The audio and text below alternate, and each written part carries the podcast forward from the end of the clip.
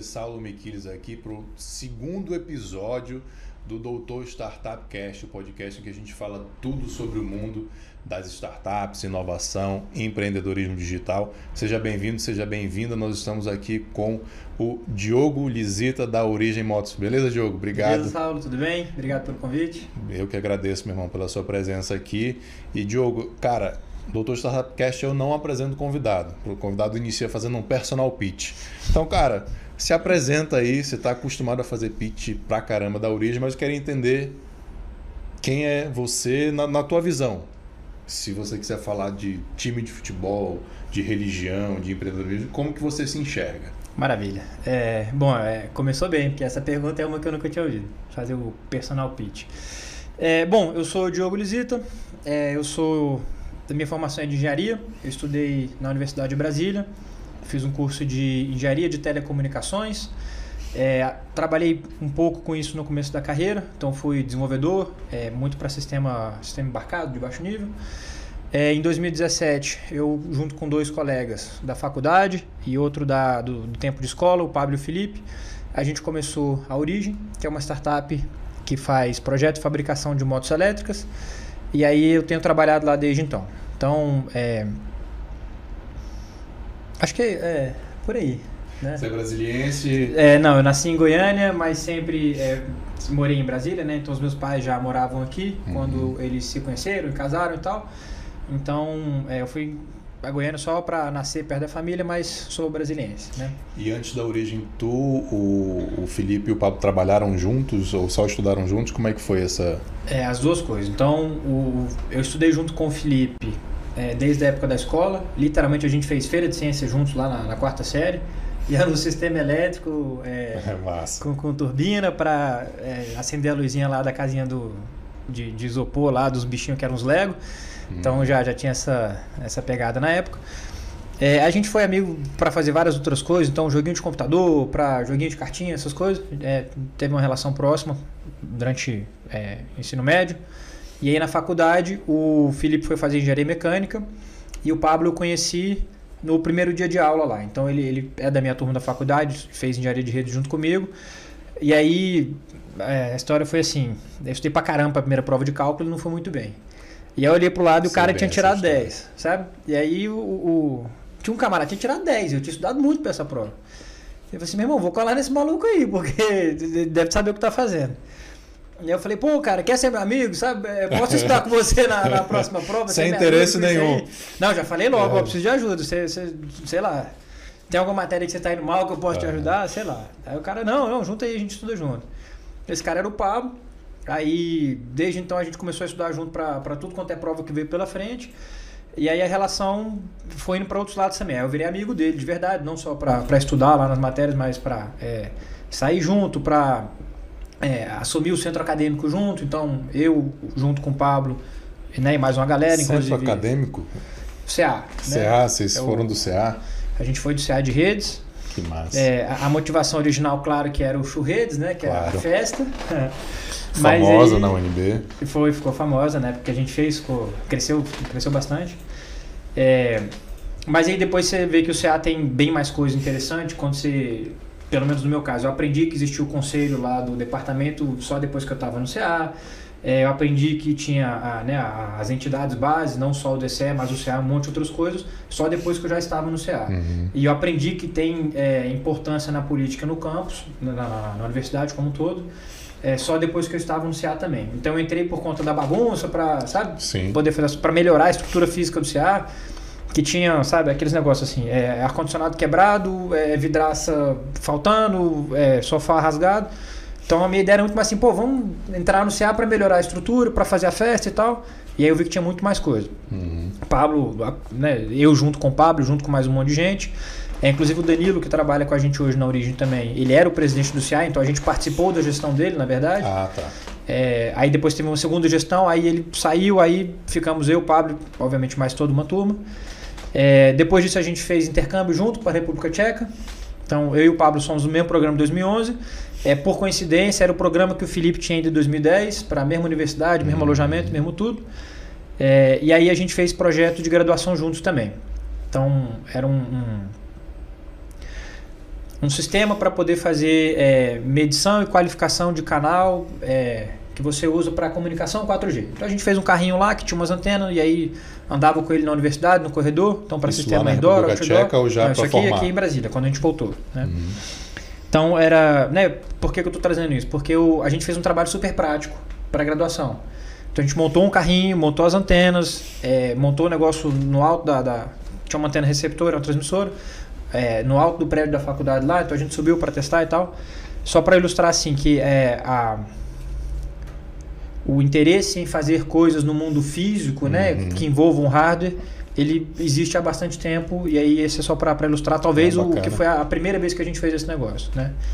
É, e o Pablo gostou tanto que depois ele foi instalar a antena para o 4G é, durante a Copa do Mundo, sabe? Então ah, ele, é? ele, ele foi para esse caminho. Que legal. Logo que ele formou, ele foi trabalhar com Telco, é, na Alcatel Lucent, lá no Rio de Janeiro. E aí trabalhou muito é, depois da, da, da, Alcatel na Telebrás, fazendo é, instalação de antena para o que se tornou a rede 4G né, no Brasil. É, e as primeiras eram próximas aos estádios, então ele trabalhou com isso bastante. Uhum. Então, assim, vocês, é, vocês tinham uma ligação muito grande de amizade com o Felipe desde o colégio, com o Pablo lá desde, a, desde o primeiro semestre no cálculo, que é divisor de águas para todo mundo, né? Eu falei que conheço bem essa história porque é, eu achava que eu sabia matemática. Aí quando entrei em economia na UNB, primeiro semestre, cálculo, aí eu falei, ah, isso é matemática. é, e aí foi, foi nessa linha também quase reprovando, mas, mas, mas deu certo. Cara, a gente conversava aqui antes o seguinte startup é founder. É claro que é ideia, é claro que é funding, é claro que né, tem um monte de coisa, mas se os founders não forem bons, é, isso, vai, isso vai muito. A chance de dar errado é muito grande. Né?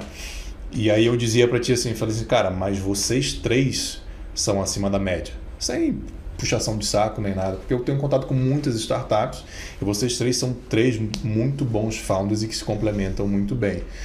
É, como aí você falou, cara, mas isso isso é pensado, né? Isso é, a gente procurou e tal, mas vocês são amigos de longa data. É muito difícil é, ter essa junção dessa amizade com essa capacidade, com essa complementaridade. Como é que foi essa junção? E aí, já puxando para outra pergunta, que é como é que surgiu a primeira a ideia de começar a fazer moto elétrico? Tá bom. É, muita gente me pergunta assim, né? Como é que faz para achar um co-founder? É, não tem resposta, cada um acha de um jeito. No meu caso, eu meio que sempre soube que ia ser engenheiro porque tem um monte de dinheiro na minha família. Então eu não pensei muito na, na hora de escolher o curso que eu ia fazer na faculdade. É, foi meio que qual engenharia que eu queria fazer. Certo. E aí fui aqui em Brasília e pronto, então, tá, eu vou nessa aqui que é a mais moderna, na época que era de, de telecomunicações, né? E aí eu sempre achei que eu ia ser empreendedor também. Isso é algo que não sei de onde surgiu. Mas, mas na eu... tua família não tem empreendedores? Não, não, não São tem. engenheiros empregados. É, a maioria, to, todos são empregados, vários são funcionários públicos, mas não tem é, é, nenhum empreendedor que, que tenha se lançado no mundo de varejo ou desenvolver sistemas uhum. de, de atendimento a corporações, nada disso. Então, só, só te interromper um pouquinho, Diogo, porque assim, talvez as pessoas não saibam, mas isso aqui em Brasília é muito difícil. Um jovem é, fala assim, cara, vou ser empreendedor. Porque tu deve ter ouvido pra caramba, mas você é tão inteligente, por que você não faz um concurso público? É, isso é muito forte aqui em Brasília. Eu não sou de Brasília, quando eu cheguei aqui me assustei com isso. É, então, tirar essa, essa pressão também não deve ter sido fácil, né? É, na verdade, assim, foi com certeza teve alguns desafios, né, para poder romper essa barreira do, do, do, concurso. Mas eu diria que para mim foi fácil é, no ponto que assim, a minha mãe falou algumas vezes, pô, vai fazer o concurso, vai fazer o concurso tal, várias vezes na verdade. E eu falei para ela que eu não queria e tal, mas ela, ela insistiu, mas não de uma maneira que tornou difícil, sabe? Uhum. Eu tinha que ficar convencendo ela e, e tal. No final ela se abriu e, e acabou concordando. Foi um pouco mais difícil quando surgiram os programas de trainee Aí na época eu me apliquei para alguns, né? Tinha alguns que é, eu achava interessantes porque, na, no meu ponto de vista na época, eram programas de trainee que te prepara, né, poderiam ajudar a me preparar a me tornar um empreendedor sim, bom depois, né? Sim. Tem alguns que têm um sistema de rotação e tal, que na época achei que poderiam ser interessantes. E aí, no meio do caminho de alguns processos seletivos lá, teve alguns que eu estava lá em, em é, fase final de entrevista e tal. É, teve alguns que eu até recebi proposta. E aí eu decidi recusar. E aí, nessa hora minha mãe ficou bem, bem brava, assim, né? Tipo, cara, como é que você vai recusar? Teve multinacional, teve banco, teve hum. indústria é, gigante, global e tal. E as propostas de trainee já são boas, assim, né? Para um jovem, o salário já é razoável. É, para mim, então, que eu nunca tinha ganhado dinheiro nenhum, né? Eu estava me dedicando para o centro acadêmico, para o intercâmbio. É, eu, participei de uma organização de estudantes chamada IESEC. Hum. Eu era monitor de disciplina, eu fazia trabalho voluntário, essas coisas todas. Então, eu não tinha salário nenhum durante a faculdade, nem de estágio, inclusive. É, né, eu queria usar as outras coisas que a universidade oferecia. Então, nessa época, eu falei assim: e aí, Diogo, como é que tá lá o, o processo seletivo do, do, banco tal, da empresa tal, da indústria tal lá que você tinha se aplicado? Falei, ah, mãe, eu recebi uma proposta, mas eu né, recusei, declinei. Mas no, no, na parte do, do concurso, né, sendo bem conversado, explicado, o, passou bem, passou sem, sem, sem grandes problemas. Bom, é, então de onde que veio, né? E, e como fazer para achar um confounder, né? Tentar voltar para é, você estava falando que sempre, sempre soube que ia ser empreendedor, né? É, mas eu nunca tive um, um plano muito claro, uma ideia muito clara. Não tinha muita certeza de nada, mas assim, cara, eu quero ser empreendedor. E aí eu comecei a, a me pressionar para me tornar um empreendedor não assim, vou fundar meu negócio agora, mas assim, cara, é, o que que os empreendedores de sucesso têm, sabe? Que, uhum. Quais são as qualidades que eles têm? É, é, o que que é, o que que significa ser um empreendedor de sucesso? Aí, então, isso, isso já veio lá durante a faculdade, então por isso que eu fui para o centro acadêmico, por isso que eu fui Sim, fazer entendi. o intercâmbio, por isso que eu fui fazer essas coisas todas. É, e aí logo que eu formei, eu falei assim, eu preciso achar uma empresa que vai me dar é, know-how, né, ou, ou experiência para me tornar um empreendedor bom lá na frente. É, aí ficou claro que eu estava procurando uma startup. E aí eu dei muita sorte de achar uma startup aqui em Brasília que estava fazendo um negócio super complicado, super desafiador, que é, é maquininha para pagamento com cartão de crédito. Esse negócio é muito mais uhum. complicado uhum. do que parece. Isso há quantos anos? Em que ano foi isso? Isso foi em 2012. É. Logo que eu formei. É, e aí eu dei muita sorte que um colega meu de, de anos atrás é, é filho do cara que fundou essa empresa. E aí eu saí com ele para tomar cerveja, e como é que tá a família e tal. Falou, pô, a empresa tá indo bem, acabou de receber uma grana aí, né, levantar um investimento. Acho que eles estão recrutando. falei, pô, é, vê se me cabe lá, sabe? Tô, tô, tô, formando agora, vê se me cabe lá. Aí eu fui trabalhar como é, desenvolvedor de, de software mesmo, né? Ou, hum. E fazer era muito na, na, parte de eletrônica, então fazia um pouco de código e muito trabalho. No começo de, de teste de placa eletrônica, de bancada e tal. Então, assim, é, a galera. É, né, quando eu cheguei, a galera tinha projetado as placas, estavam chegando as primeiras unidades, aí tinha que testar se tudo estava funcionando direitinho. Então, meu trabalho começou assim. E aí lá eu falei, porra, aqui tem muita coisa para aprender. Porque aqui a galera está construindo a empresa toda, está construindo o, o, modelo de negócio, a cadeia de hum. suprimentos, o, os parceiros, é, os prestadores de serviço, está construindo a equipe, está construindo a, a, cultura de desenvolvimento, a cultura de teste, a cultura de crescimento. Então, assim, aqui tem muita coisa para aprender. É, então foi sempre procurando um, um, um local e, e, me colocar em situações em, em, que eu pudesse aprender sobre como ser empreendedor melhor. Então, por exemplo, eu nunca participei do Startup Weekend, Startup Farm, Startup nada disso, mas eu assisti todos. Sim, então, entendi. ou eu assistia do, do, do, YouTube, ou eu via depois, ou ia lá na plateia e ficava assistindo o negócio. Acho que isso é uma dica básica para quem quer abrir uma startup, né, Diogo? Assim, cara, você quer abrir uma startup? Consumir tudo que de conteúdo que tiver. Acho que isso se enfia aí, no ecossistema, se enfia no ecossistema, é, exatamente. Com certeza. É, eu via muita gente que era brilhante tecnicamente ou que arrebentava na faculdade, pessoas que eu admirava, né? Dois, três, cinco anos mais velho que eu. Falei assim, cara, essa pessoa é super inteligente e tal, e o negócio não tá indo tão bem. O que será que falta? Eu ficava tentando, eu assim, pô, mas esse cara não aprendeu a vender. Ah, mas hum. essa, essa menina não aprendeu a fazer esse negócio ou aquele. Então eu ficava pensando assim, será como será que resolve isso? Não dá para aprender tudo. Então, nessa época ficou para mim muito claro assim, ó, tem que arranjar uma equipe para fundar, não dá para sair para fazer startup sozinho. E aí eu comecei a procurar pessoas para serem meus cofundadores já nessa época. Aí, o, o, nessa época, né? Então, em 2012, logo que eu comecei a trabalhar nessa startup de, de maquininha de cartão de crédito, por coincidência, o Felipe foi trabalhar lá também. Uhum. Então, eu encontrava com ele fora da, né, fora do trabalho, e aí ele passou lá, tinha amigos em comum, como eu falei, né, o amigo da escola, que era amigo dele também, primo dele, na verdade. Então tinha, tinha muitos contatos em comum, em Brasília é, é aquele lance de Brasília. Então, rapidamente, logo depois ele foi trabalhar lá também. Eu falei assim, pô, esse cara tem apetite para ser co-founder, né? Parece que gosta do assunto. Vou começar essa conversa com ele aqui, ver para onde vai. Uhum. É, e como eu já tinha trabalhado com o Pablo várias vezes, né, no, no durante a faculdade, intercâmbio, etc., é, me mantive muito próximo dele, mesmo quando ele estava morando no Rio de Janeiro. Então, toda vez que ele vinha a Brasília, a gente encontrava, tomava cerveja. E aí, quando ele veio para a Telebrás e, e né, é, terminou a missão Copa do Mundo, vamos colocar assim, aí eu investi pesado para ele vir trabalhar com a gente também nessa empresa. Tá. E ele que tinha sido é, engenheiro de telecom mesmo, de montar antena, de subir em torre, é, a gente convenceu ele de vir fazer a parte de importação e suprimentos que ele não sabia nada do assunto, ah, sacou? Sim. Eu já tive umas conversas com o Paulo muito interessantes sobre tributação, logística, trazer coisa da China, e ele sabe tudo. Né? Ele sabe tudo, mas ele não sabia nada até ele até entrar nessa, nessa missão. Eu falei, assim pra, eu falei para ele na época, né, o discurso foi assim, cara, isso aqui é uma das áreas mais importantes de qualquer indústria, porque você fica mais ou menos no meio do caminho entre é, desenvolvimento, execução, venda comercial, entre todas as coisas. Você tem que saber fazer é, avaliação técnica do negócio, relacionamento com o fornecedor, processo de importação e desembaraço, tem que ter relacionamento com o banco, tem que saber financiar. Então você está no meio do, do, do, monte de coisa que é essencial. Isso aqui é uma oportunidade de aprender pra caramba. E aí ele reconheceu o, o, valor rapidamente e entrou e estudou mais do que todo mundo e aprendeu mais do que todo mundo. E hoje, é, né, poucos anos depois, ele sabe tudo sobre o assunto. Tudo. E o que ele não sabe, ele, ele sabe para quem perguntar e como desenrolar. Qualquer coisa. É, ele foi junto com o Felipe para a China, em acho que 2015, eu acho.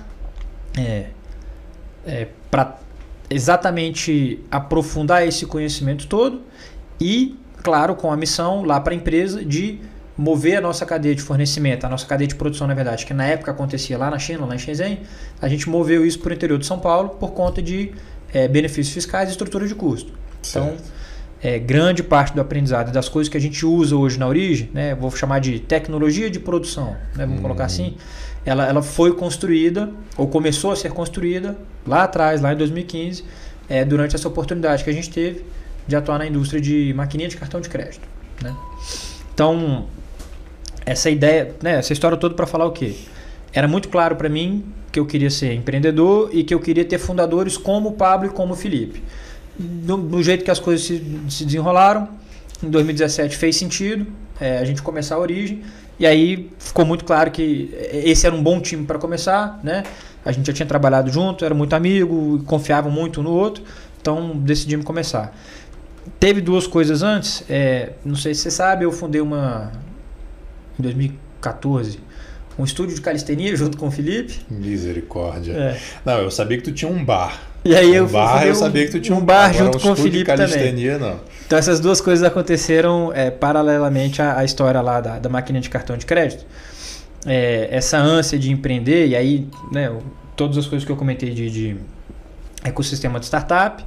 É, isso traduziu a, a, livros de empreendedorismo, então eu comecei a devorar uhum. tudo que, que tinha. Na época era lá o, o First Steps to Epiphany, Running Lean, Lean Startup, essas coisas. E aí ficava assim, né, naquela angústia, assim, cara, eu li um monte de coisa muito legal. Botar isso na prática. É, mas o meu trabalho lá é fazer código, Sim. é mexer em placa. Não dá para botar isso aqui enquanto eu sou funcionário dessa empresa.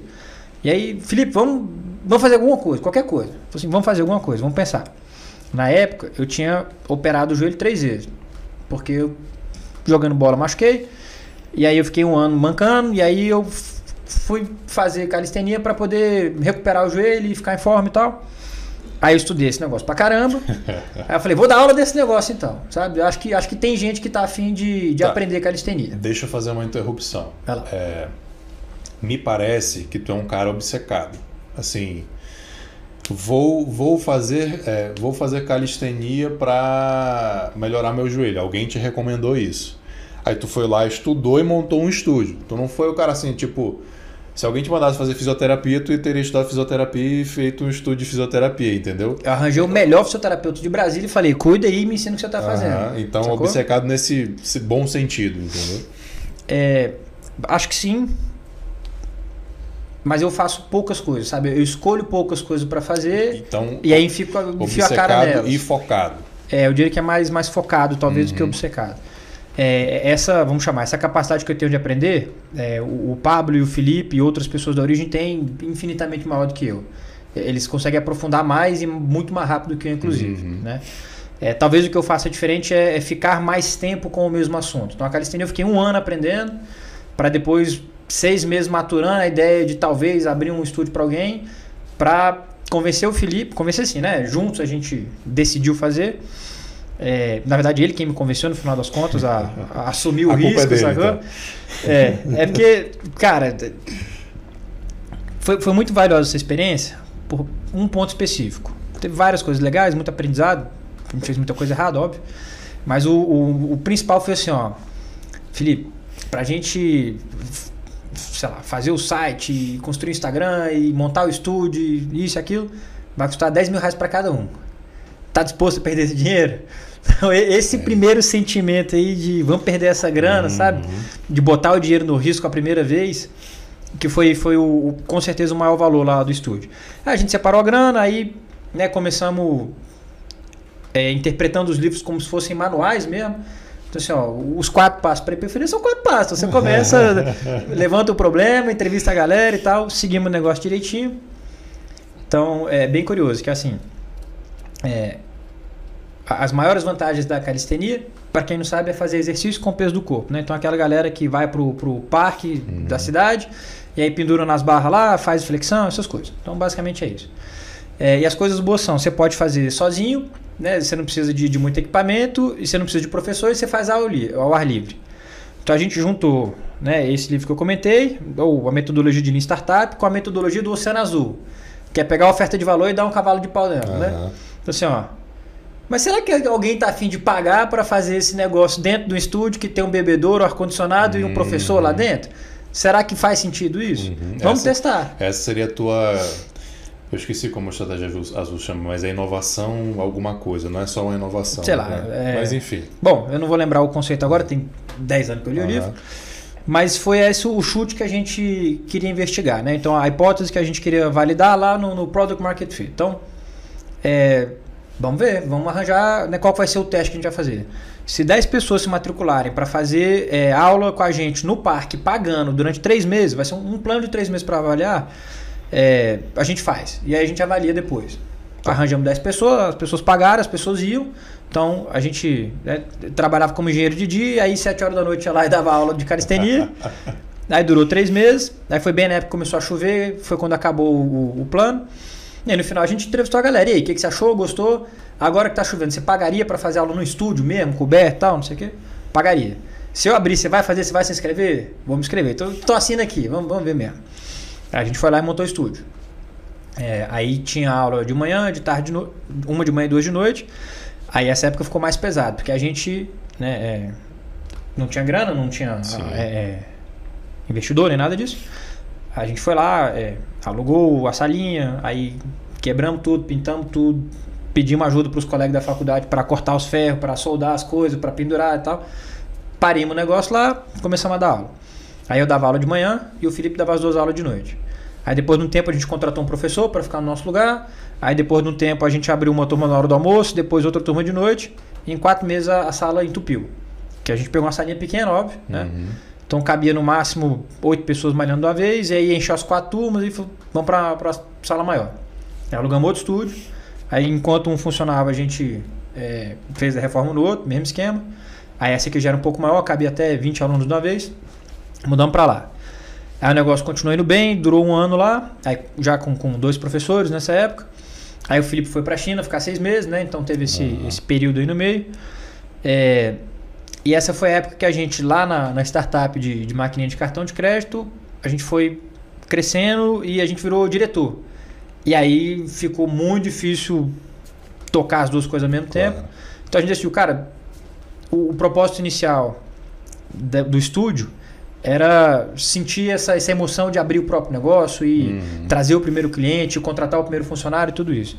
Acho que a missão está cumprida. No final das contas, a gente empatou, ficou 0 a 0 lá em reais, não perdemos nada, não ganhamos nada. Está na hora de encerrar. A gente pegou e, e vendeu por um real para os professores lá, sabe? Aham. Falou assim, cara, pode levar, fica com a marca, fica com os alunos, fica com o modelo, fica com tudo, pode levar. E aí o negócio existe até hoje, a galera tá dando aula Pô, lá, que- super legal. Que legal. É, claro, sofreu muito com a pandemia, porque Ah, né, calistenia remota é, É complicado. super desafiador. Mas nessa bagunça aí, como é que veio a ideia da origem? É, então, a gana para ser empreendedor existia, o, a energia e, e o, o medo, o medo já tinha passado, né? Porque por conta dessa primeira experiência, é, a energia estava lá e o, o grupo de, de fundadores, né? Ou pessoas que estavam com essa mesma intenção, estava lá. É, em 2017, essa startup passou por uma reestruturação, a, de, a que a gente trabalhava, e aí foram é, fundadores para um lado, investidores para o outro, dividiram o business lá no meio, e aí fazia sentido para a gente, nesse momento, começar o próprio negócio. Né? Uhum. Os caras vão trabalhar com o quê? Aí o, o, o Felipe tinha várias ideias, ele fez um pitch para mim e para o Pablo, e aí falou, vamos fazer moto elétrica. Por causa disso, disso, disso, fez um pitch muito doido. É, ele é, é, sem dúvida, uma das pessoas mais inteligentes que eu, que eu conheço, que eu já ouvi falar. E aí ele montou um business case lá. Até difícil de explicar o, qual foi o racional É, dele, mas era é, assim, é. baseado na matriz energética norte-americana, com, sabe, um trem super complicado. Convenceu a gente. E aí começamos. Aí os primeiros seis Qual foi, meses. qual foi tua primeira reação? Conheço o Felipe, ele tá me apresentando uma ideia aqui muito louca, sou, sou doido para empreender. A tua reação foi, cara, tô doido para empreender, mas essa ideia é meio maluca, nem entendi direito. Ou, meu irmão, vamos nessa, sangue no olho, o que que... Não, a, a primeira foi assim, ó. é, vamos escolher o que, que a gente vai fazer.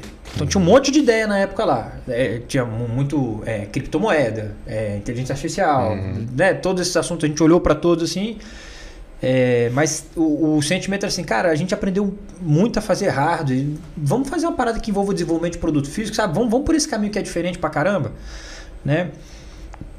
Aí então, a, a- quando o Felipe fez o pitch, foi assim: gostei muito da ideia, vamos testar, vamos fazer o que a gente sabe. Vamos avaliar se as premissas aí, se as hipóteses fundamentais são boas ou não. Então, é, a experiência já tinha nos ensinado a não refutar de uma vez e nem agarrar de uma vez, sabe? Sim. A gente, Testar. pô, se a gente aprendeu que tem que testar, vamos testar. Então, Assim, vamos lá, qual que é o problema Só que, que a gente vai testar resolver? hardware é um pouquinho mais difícil. Não, mas você pode testar a hipótese, Aham. sacou? Então não é assim, não, não é vamos testar se a moto funciona. É assim, qual moto que a gente faz? É, é moto pra quem? É moto pra Hum. quê? É, qual o problema que a moto resolve? Então você fala assim, imagina uma moto. Você pensou no quê? Tem Honda, tem Yamaha, tem Suzuki, tem Harley Sendo Davidson, tem moto pequena, moto grande, Sim. scooter.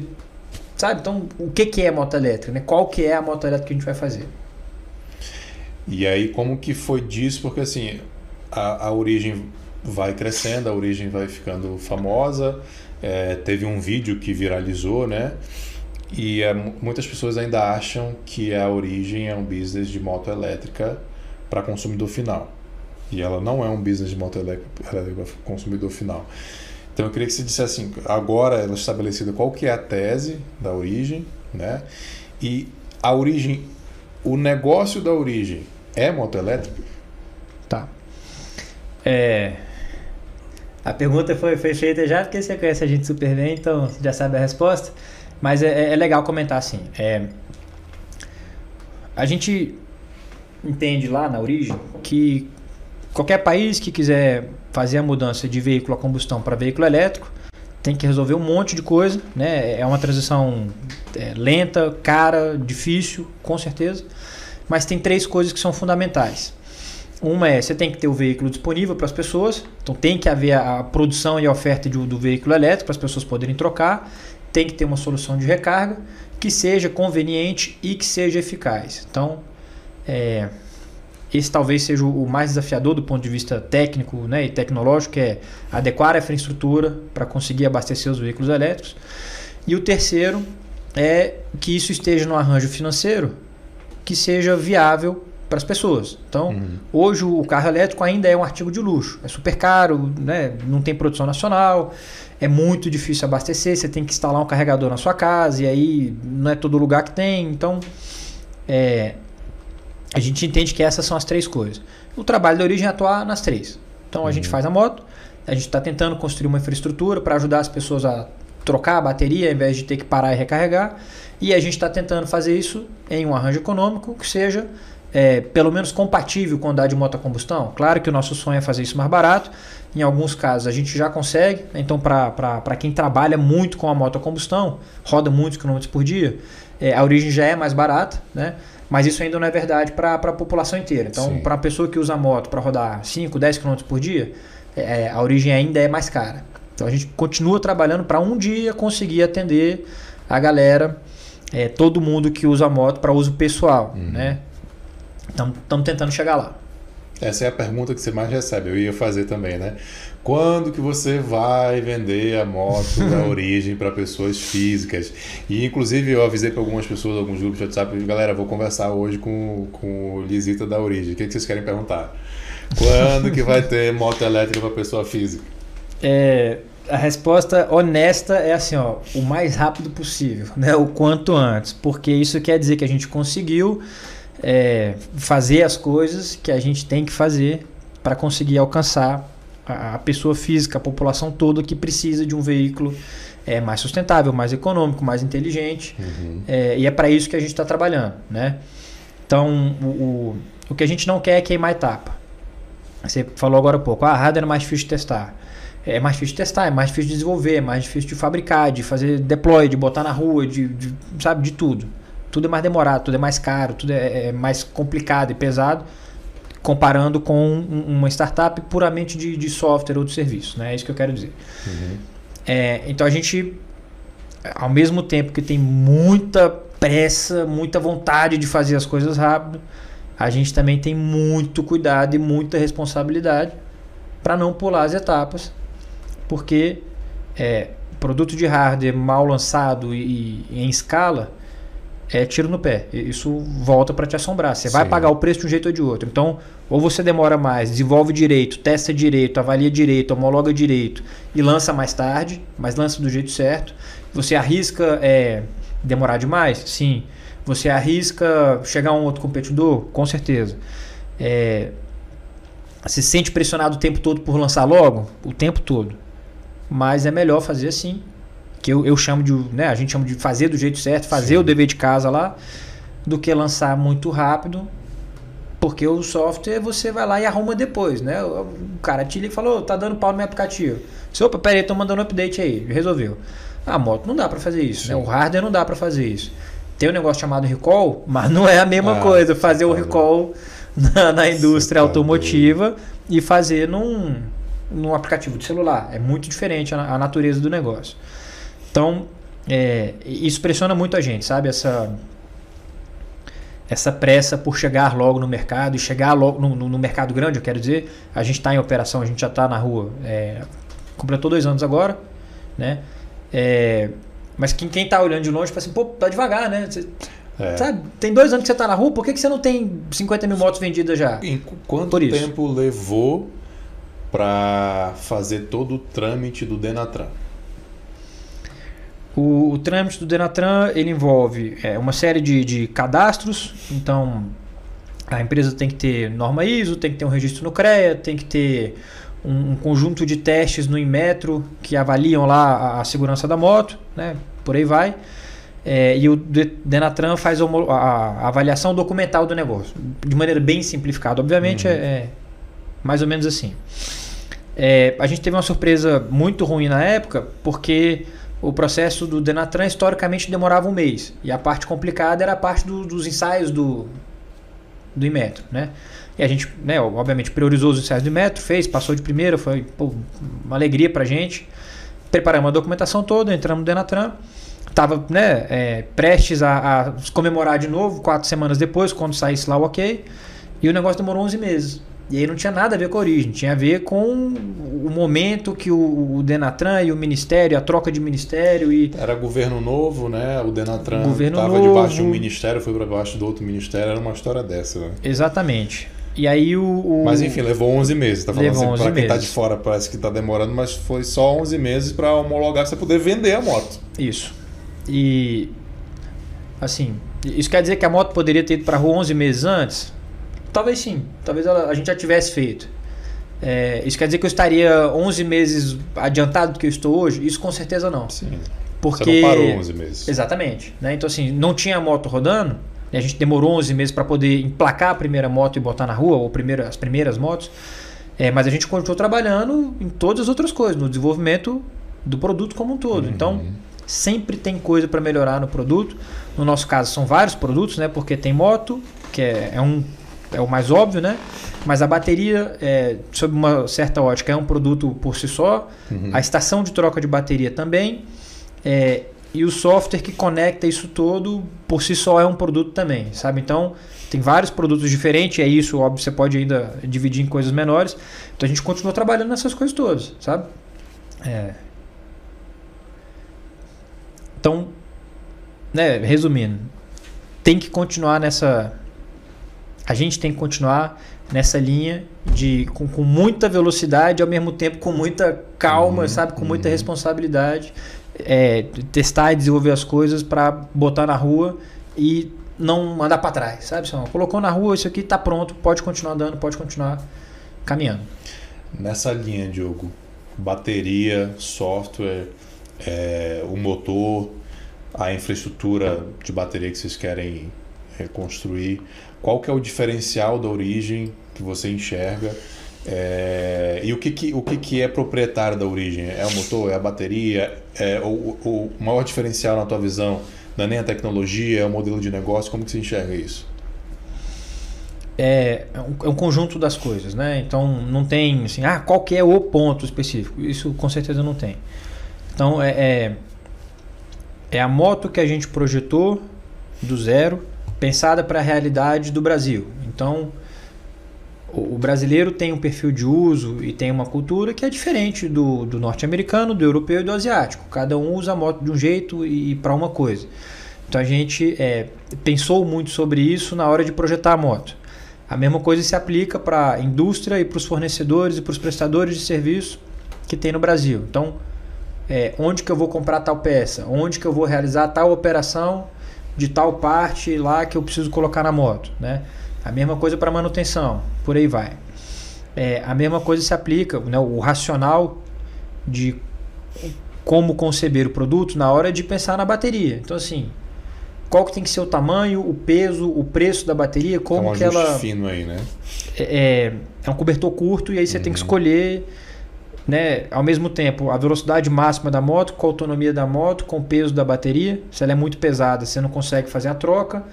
É, se ela é muito leve, ela não tem autonomia para o cara nem voltar 30 km. Então, é, é, esse ajuste fino, né? É, é, e entra o software também controlando isso. Né? Perfeito. É, é, tudo, tudo muito amarrado uma coisa com a outra. Então, eu acho que o, o, grande segredo da origem é a maneira que a gente o tempo todo reavalia as decisões que a gente tomou. Que é muito startup. Caber né? tudo, exatamente. É muito startup, esse lance de, do, do, ciclo infinito de experimentação e feedback. Isso é sensacional ver acontecer numa moto, né? É, é muito, é muito legal enxergar essa cultura é, de vocês. Mas acho que a gente não acabou não falando. O modelo de negócio hoje da origem é uma assinatura de motos para frotistas. Perfeito e você resolve. Por coincidência, eu estava ouvindo hoje um, um, podcast do Joe Rogan com, com o Neil deGrasse Tyson. Eles falando disso, de carro elétrica, energia solar, e, eu, e, eu, e o, o Neil falava assim: cara, você tem, você tem um problema que você resolve de duas maneiras. É a bateria, ela não vai conseguir, é, na tecnologia de hoje, armazenar muita é, energia, e ela demora muito para carregar. Então você precisa de muita voltagem, não sei se é voltagem, se é amperagem. Potência, vai. Muita potência para carregar e aí você precisa de uma rede que, que tenha essa capacidade e a bateria tenha que aguentar isso, não superaquecer, etc. Ou você troca a bateria muito facilmente, muito rapidamente. E aí eu falei assim, cara, lembrei de vocês na hora, né? Explica como é que é esse sistema, como que vocês resolveram isso, então, esse problema do alcance, peso da bateria, capacidade, quanto a quilometragem que a moto consegue rodar. Perfeito. É, concordo com a, com a, com, a, visão dele, tanto é que essa foi a pergunta que a gente se fez lá atrás, né? Como que a gente vai recarregar as nossas motos? E aí, se você olha para o mercado que está bem mais consolidado, que é o de carro elétrico, né? E aí, obviamente, não dá para não falar da Tesla. É, eles estão construindo construíram já a maior infraestrutura de carregadores do, do, do, planeta. E aí a primeira ideia é que dá assim, cara, bora distribuir carregador de moto elétrica por aí também. Só que aí, quando você vai entrar lá no, no profundamente na avaliação, quando você vai estudar, é, não faz tanto sentido assim, e aí você acaba chegando na conclusão que para moto a troca de bateria é viável e parece fazer muito mais sentido. Porque no carro, para trocar bateria, dá um trabalho doido. Tem algumas empresas que fizeram uns robozão que levanta o carro, vem o negócio embaixo e tal. Tá é, tem alguns exemplos que falharam de maneira catastrófica, inclusive. Tu tem bem noção famosos. mais ou menos quanto, quanto pesa a bateria de um Tesla, assim? Ah, agora de cabeça não vou saber, não. É mais ou menos, assim.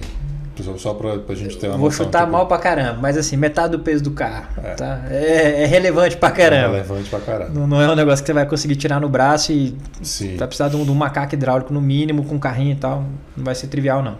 Mas de cabeça eu não vou saber chutar. Não, tranquilo. É, então, pra gente ficou muito claro lá no começo que a, a solução de troca de bateria seria um dos caminhos para viabilizar né, a adoção de veículo elétrico não é a, a... Muita gente me pergunta assim, ah, com que, que vocês competem, né? Como é que é isso, tal? A bicicleta elétrica compete com a moto elétrica?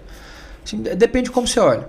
Então, é, eu não tenho nenhuma dúvida de que a mobilidade sempre foi, é e vai continuar sendo multimodal. Então tem coisa Sim. que você faz de caminhão, tem coisa que você faz de carro, tem coisa que faz de bicicleta, de patinete, de ônibus e por aí vai. Isso vai continuar acontecendo. É, e a mesma coisa para energia, é, e para a maneira como você vai abastecer esses veículos. Então, bem grosseiramente, vai, hoje você tem carro que anda com gasolina, com etanol, com diesel e com gás, né? É, para veículos elétricos, você vai ter alguns que vão ser carregador rápido, outros que vão ser troca de bateria e outros que vão ser outras maneiras que a gente vai ver por aí ainda, sabe? Então, é, com certeza isso vai continuar evoluindo e, se tornando cada vez mais heterogêneo, né? É, ou, ou, maneiras diferentes de, de resolver o problema. Então, o, a nossa decisão foi: vamos construir uma rede de estações de troca de bateria para que seja super rápido, super conveniente um, um cliente da origem, né, um piloto é, com uma moto da origem, passar lá, trocar a bateria rapidinho. Então, em menos de um minuto, isso já é verdade hoje. A pessoa consegue tirar a bateria da moto, colocar na estação de troca, pegar uma nova, né, recarregada na estação e seguir viagem de novo. É, e foi esse o caminho que a gente viu, que a gente começou a, a, fazer. Desde o ano passado a gente já tem estação de troca na rua. Então, a primeira do Brasil, ou da América na verdade, foi instalada em maio, é, aqui em Brasília. E aí agora a gente está é, tá crescendo a rede. A ideia é chegar nesse ano com pelo menos mil baterias adicionais, né, baterias espalhadas em estações de troca aqui no Distrito Federal. Isso é sensacional. Eu vou, eu vou botar o link desse vídeo da, da pessoa trocando a, a, bateria, vou botar aqui na descrição do YouTube. Aproveitar esse intervalo também para pedir para vocês curtirem o vídeo, comentarem, compartilharem, se inscreverem no canal, a gente tem que fazer, tem que fazer o jabá. Mas assim, esse vídeo é um vídeo real da origem, né? De uma pessoa numa moto da origem, ela chega num posto de gasolina, ela para a moto dela, a portinha da, da, da moto abre, ela pega com uma mão só, com um braço só, Quantos quilos tem a bateria? Torno de 10 quilos. 10 quilos, ela puxa. Na estação de troca de bateria, abre uma caixa, ela bota a bateria que ela, que ela usou, essa, essa porta fecha e abre uma outra com uma bateria carregada. Isso por si só já é sensacional. Mas, para quem está atento no vídeo, eu vi várias vezes, tem duas observações. É o preço da gasolina que aparece na placa que acho que estava 5,60 e alguma coisa na época, é, que é caríssimo. E em, o outro ponto é, em todo esse trajeto tem um cara abastecendo um carro, a moto chega e sai, esse cara ainda está abastecendo o carro. É. Ele está pagando uma gasolina caríssima e ele demora mais para abastecer o carro dele do que uma troca de bateria da moto elétrica da origem, que é um negócio incrível, que em tese seria um dos grandes problemas do veículo elétrico, essa demora para recarregar, vocês resolveram isso, estão resolvendo isso de uma maneira sensacional. Então vou botar o vídeo aqui é, na descrição do YouTube para a turma ver. Cara, você falou na Tesla, eu ia fazer essa comparação também, não tem como. É, pergunta cretina. Vocês são a Tesla do Brasil. O quanto que o quanto que tem de parecido e o quanto que não tem nada a ver, Origem e Tesla? É, bom, a gente com certeza não é a Tesla do Brasil, tá? É, eu acho que nunca vai ter uma Tesla do Brasil, porque a Tesla é, é muito única, é muito singular, é, é, um negócio completamente fora de série. E o, o nível de verticalização deles é muito brutal. Então, assim, a origem verticalizou um monte de coisa, né? É, ou, ou, quase todas as coisas que a gente faz. É, eles também, só que eles fazem muito mais coisa. Então, o cara projeta a célula da bateria. Ele está na fronteira do conhecimento lá, é, para AI, para é, direção autônoma, para. Uhum. Sabe? É, é, a gente repensou como fazer a motocicleta do zero. Ele repensou como fazer a indústria automotiva do zero. É, é é bem mais agressivo, é bem mais ambicioso, é bem mais difícil, é, é outra parada, sabe? Então, assim, com certeza a gente não é a Tesla é, do Brasil, não vai existir uma Tesla do Brasil, porque só existe uma Tesla, porque só se faz isso uma vez, sabe? Uhum, Você só uhum. é, refaz a indústria inteira uma vez só. É. Então, os caras estão refazendo tudo. É, eles estão no meio do caminho ainda, então eles soltam lá o, o, nosso Grand Master Plan é esse aqui, fase 1. Aí eles terminaram a fase 1. Agora eles falaram, ó, a fase 2 agora é essa. A gente termina ela quando tiver todos os carros andando sozinho, né? sem, sem, sem um motorista conduzindo o veículo. Então, eles vão chegar lá. E a, a nossa ambição, apesar de ser grande, não é nesse caminho também, sim, sabe? Sim, é outra sim. parada. É, mas sim, a gente, claro, é muito. É, como fala, a gente admira muito o que a Tesla faz e presta muita atenção no que ela faz, não para tentar emular ou copiar, uhum. isso de jeito nenhum, mas para ver assim, ó, qual é o aprendizado que essa galera está tendo lá, qual é a, a, fronteira de conhecimento que eles já romperam, qual a decisão de projeto que eles tomaram, que de alguma maneira eu posso transportar para minha realidade aqui. Não para copiar, mas para tentar aprender com o conhecimento dos outros. É, fora isso, eles estão nos Estados Unidos, que é um ambiente empreendedor muito, mais pró-empreendedor, tem uma infraestrutura de estrada, de posto de gasolina, etc., que nem se compara com o Brasil. Mas a, na minha humilde visão aqui, a principal diferença é que o Elon Musk espirra no Twitter ele arrecada 100 milhões de dólares. Né? É, ele, ele, digita o nome esquisito lá do, do filho dele e ele. Ou ele fala assim: vou lançar um caminhão daqui a três anos, quem quer comprar? Para comprar tem que depositar 100 mil dólares aqui. Te entrego daqui a três anos. Ele atrasa a entrega, mas tá, e, e isso esgota em 30 minutos. Né? O, o, cara faz sold out de prancha de surf, lança-chamas, lança tijolo, é. boné. O cara é bom é. de serviço.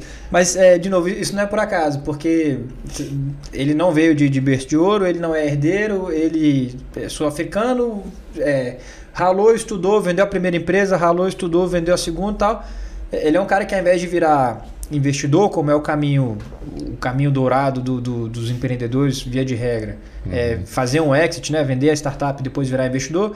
E como ele foi, virou a turma do PayPal? Uma né? galera fez isso, o próprio Tertio lá fez isso. É, mas ele, ele escolheu ir por um caminho diferente e continuar empreendendo, continuar se arriscando.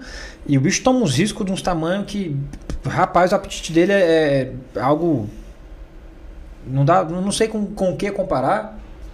É, então ele se colocou nessa situação de, de claro, falar no Twitter e as pessoas prestaram atenção, claro, né? Ele construiu isso aí é mérito isso, dele, né? né? Ele construiu isso, é. Cara, antes de a gente falar de grana, de captação, já que a gente está falando de como ele consegue captar grana, é nessa trajetória aí, quantas vezes, se é que você tem esse número, quantas vezes veio na minha cabeça aquela, aquele pensamento assim, por que, que eu fui inventar de fazer isso? Onde que eu tava na cabeça que eu fui. É porque eu acho que assim. Talvez a galera não tenha noção de que vocês são três jovens, trinta e poucos anos, né? Com hoje com uma equipe sensacional, mas que se dispuseram a criar uma moto do zero. Não é assim, Honda me ajuda aqui. Não, é vocês criaram uma moto se fosse uma moto a combustão, já seria difícil o suficiente, né? Mas uma moto elétrica do zero e vocês, o background de vocês era fazer maquininha de cartão de crédito e o outro era instalar antena, antena 4G em poste, né? Vocês estudaram pra caramba, têm um conhecimento é, sensacional, mas vocês entravam numa roubada, entre aspas, numa furada grande, né? Assim, muito, era uma missão muito difícil, muito difícil. Já passou muito esse pensamento na tua cabeça? O, o arrependimento, com certeza, nunca passou. Então, nunca senti assim, puta, que cagada, devia ter uhum. feito outra coisa. Devia isso ter não. ouvido mamãe. É, isso aí, isso aí com certeza não. Nunca, nunca passou. É, o sentimento de assim, ah, não vai dar certo, para mim nunca aconteceu. é, o que acontece o tempo todo é assim, ó, não vai dar certo daquele jeito que eu tinha pensado, vou ter que ajustar o plano. É, isso aí isso toda aí, hora, mas é, essa, a vida do boa. empreendedor é essa. Então, o sentimento de, rapaz, isso aqui está doendo muito mais do que eu achei que iria doer, uhum. várias vezes, isso com certeza. E tem um ponto muito importante nessa pergunta que é assim, é, a, a, dor e a dúvida, ela não é só do empreendedor, ela é da família do empreendedor, Sim. então da mãe, da mulher, do marido, do filho, do tio, do amigo, todo mundo. Então a, essa apreensão e esse nervosismo, é, eles te cercam de tudo quanto é lugar, sabe? E você começa a crescer, começa a ter funcionário, começa a ter famílias que dependem de você, né? É, Sim. E aí quando os seus amigos, né, você vai pro bar descansar. Aí a pessoa quer falar assim, ô, e aí, como é que tá lá? Pô, você vai lá para não trabalhar e você tem que falar do trabalho. Como é que tá aí na empresa e tal? E aí tem um monte de gente que tenta ajudar e acaba atrapalhando e acaba te colocando mais pressão e mais ansiedade, mais coisa. Então isso, isso certamente é, é uma dor bem relevante, né? Que, que você tem que prestar atenção nela para resolver e para não, não, sucumbir para essa pressão toda que você sente sendo empreendedor. É, mas o, o, sentimento de arrependimento ou de fiz a parada errada, ele nunca veio, né? É, agora o que veio é assim, qualquer pessoa que vier me perguntar sobre fazer uma startup de hardware no Brasil, a minha sugestão é não faça, sabe? É, ela, é, ela é muito mais por esse caminho. Uhum. É de tentar alertar para as outras pessoas qual é o tamanho do buraco, o tamanho da dificuldade que ela vai, vai ter que enfrentar. Então não é, deixa eu melhorar, não é não faça, é assim, ó. Pense saiba muito bem, bem o, o, é assim, que você está fazendo. Senta aqui. É, vamos, vamos, vamos deixa eu te contar um pouquinho é. das dificuldades aqui e tal. Então, é... E tem muito glamour no mundo das startups, né, Diogo? Nos casos de sucesso, com certeza. É, mas a gente só vê os casos de sucesso. Exatamente. É, é, é o que sai no jornal, é o que sai na mídia, vocês passaram agora por isso, né? É, fizeram uma captação de 100 milhões de reais. Cara, 100 milhões de reais é muita grana, né? É muita grana. Mas pouco tempo antes, vocês não estavam com 100 milhões de reais, vocês estavam para quebrar, não foi isso? É, eu acho que, assim, qualquer startup o tempo todo está para tá quebrar, né? Nessa, então, assim, se, nessa... se, ela, se ela tiver com folga, tem alguma coisa tem alguma esquisita. Coisa então, assim, assim como todas as startups, uhum. a gente estava, desde que a gente nasceu, o tempo todo, assim, ó, é, há, uma, há, um, há um conjunto de decisões de ruim e de quebrar. Isso, é uhum. isso é verdade é o sempre. Tal do, tal do runway, só para a turma entender, né? É. Quantos vocês tinham de pista de runway? Quantos meses? Muito menos do que eu gostaria. muito menos do que estava no plano ideal. É, muito menos. Sempre apertado o tempo todo. Sempre com, com, com pressa para fazer logo e tal. É, Você chegou a ter a pensar em demitir gente? É, é obrigação do, do empreendedor fazer essa conta o tempo todo. Assim, ó, é, não, do, não de demitir, mas assim, como que eu faço para gastar menos dinheiro? Como que eu faço para ganhar mais dinheiro? Como Isso tem que estar tá na, na, cabeça o tempo todo. Então, o, a avaliação assim, ó, preciso demitir alguém? Claro, ela acontece o tempo todo. Uhum. Agora, é, a gente teve a, a, a, sorte, vamos colocar assim, de conseguir montar uma equipe tão boa, tão boa, que a gente não precisou demitir ninguém. A gente é, falou assim, cara, não, não. É essa que é a equipe que a gente precisa para poder romper esse momento difícil. É, é, cortar pessoas agora, né, trazer mais dinheiro para dentro através da, da, da economia ali do, do salário das pessoas, é, é contraproducente. É melhor continuar com essa galera que sabe o que está fazendo, que é uhum. muito, muito boa de serviço. Que é comprada. Muito comprometida, né? Então, é, é, comprada na ideia, né? Que você quer dizer. Uhum. É, então, a gente... É, é, responsabilidade do empreendedor avaliar os custos o tempo todo. É funcionário, é custo. Então, a gente fez essa avaliação o tempo todo. Que a gente deu sorte de não precisar mandar ninguém embora nenhuma vez, né? É, então, esse foi o nosso, nosso cenário. Como é assinar um contrato para receber 100 milhões de reais? É. Porque assim, é, é, eu advoguei para vocês nesse deal. Eu fiquei muito empolgado. eu, que sou um cara side, não tem, né? Tô, tô de assessor, digamos assim, né? Eu fiquei muito empolgado.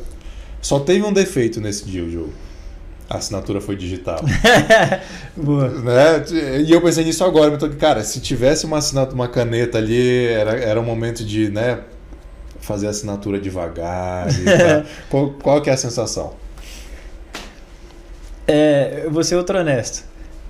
Ela é muito confusa. porque ao mesmo tempo, óbvio que, que né, todo mundo estava super feliz, eu estava super feliz de, pô, conseguimos dar essa, esse passo aqui que é muito importante para a empresa, vai ajudar muito para a gente continuar trabalhando no nosso plano e tal.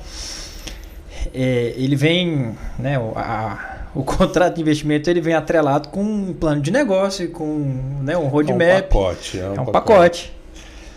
E aí Eu você. Lembro que você contou a, a, a, quantidade de papel da documentação, quantas folhas que eram. É, tinha mais de 400 páginas o, o contrato com os anexos todos e tal. É, e aí o, o, sentimento confuso é porque assim, ó, cara, tô muito feliz que eu né, cumpri essa etapa, trouxe dinheiro para dentro. Mas, irmão, tem tanto trabalho para fazer, tem tanta coisa para fazer agora, uhum. que a sensação é assim, ó, eu vou comemorar, mas tem que ser pouco, porque amanhã eu tenho que trabalhar é, de novo, não... sabe? Então, a, a sensação é essa, assim, é alívio, etapa cumprida, mas vamos trabalhar, velho, porque tem muita coisa para fazer, muita coisa.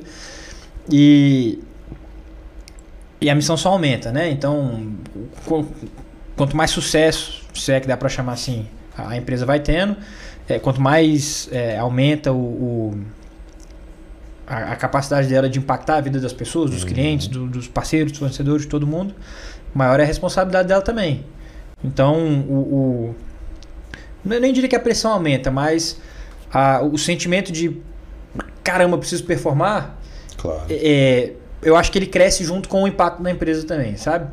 Com assim, tem mais grana agora para poder gastar, mas isso quer dizer que tem mais gente apostando nisso aqui e que precisa que a empresa dê certo. Então, é... E fiscalizando o trabalho de vocês, né? Fiscalizando assim, né? Mais de olho, perguntando, conselho, demonstração financeira. Né? No total, quantas rodadas foram de funding e quanto foi de captação no total até essa rodada? Anjo, é, Friends and Family, né? amigos e familiares, é, captação pública com a SM Investimentos, crowdfunding, né? Crowdfunding, ou crowd equity, né, no caso. Equity crowdfunding. É, uma rodada com um, um VC, um fundo de, de, venture capital, que é um, um, investidor institucional em startups, que é a Barney, lá de São Paulo. É, e aí, Série A com um, a gente acabou chamando de bridge, que a gente, enquanto estava se preparando para fazer a Série A, acabou tendo um investimento intermediário ali. A gente chama de bridge, mas dá para botar no mesmo bolo. Então, pelo menos uhum. cinco rodadas de, de captação. E total de grana, quanto, mais ou menos? É, 100 milhões mais 6, vai. 106 milhões. 106 Isso milhões. são quantas pessoas investindo na origem? Se considerar a galera do crowd, tem mais de 100 pessoas investindo na origem, né? é, se considerar o, o, todos os investidores lá do crowd, né? só para simplificar a Sim. conta, como um, um, sindicato de investimento, então como uma, uma pessoa jurídica, é, a gente tem.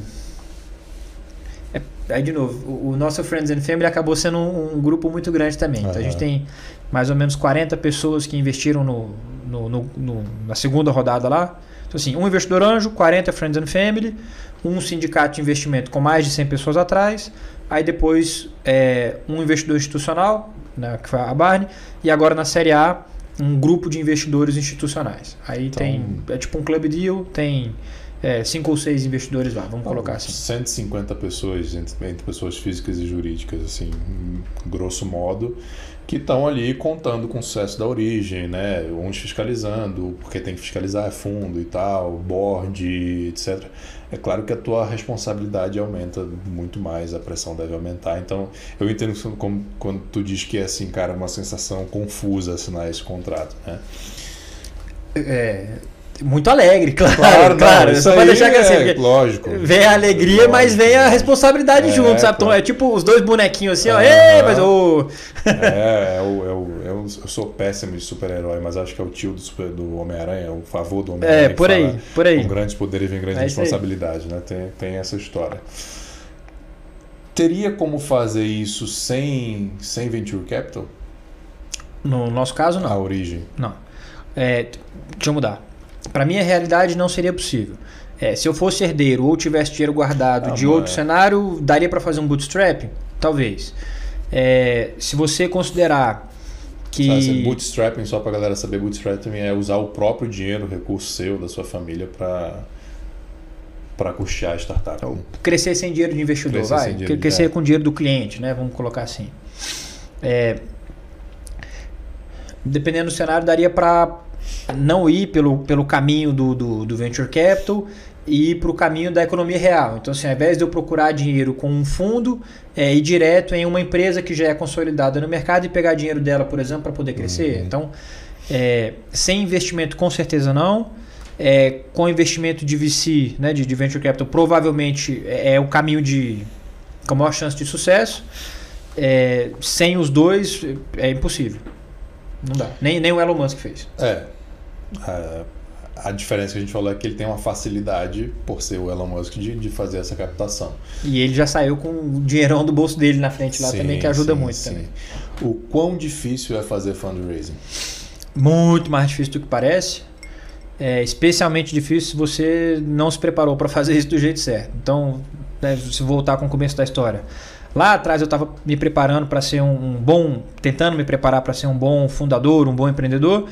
É, eu não tinha a menor ideia do quanto era importante saber captar dinheiro. Uhum. Então essa foi uma parte, vou chamar da minha formação, que eu negligenciei. É,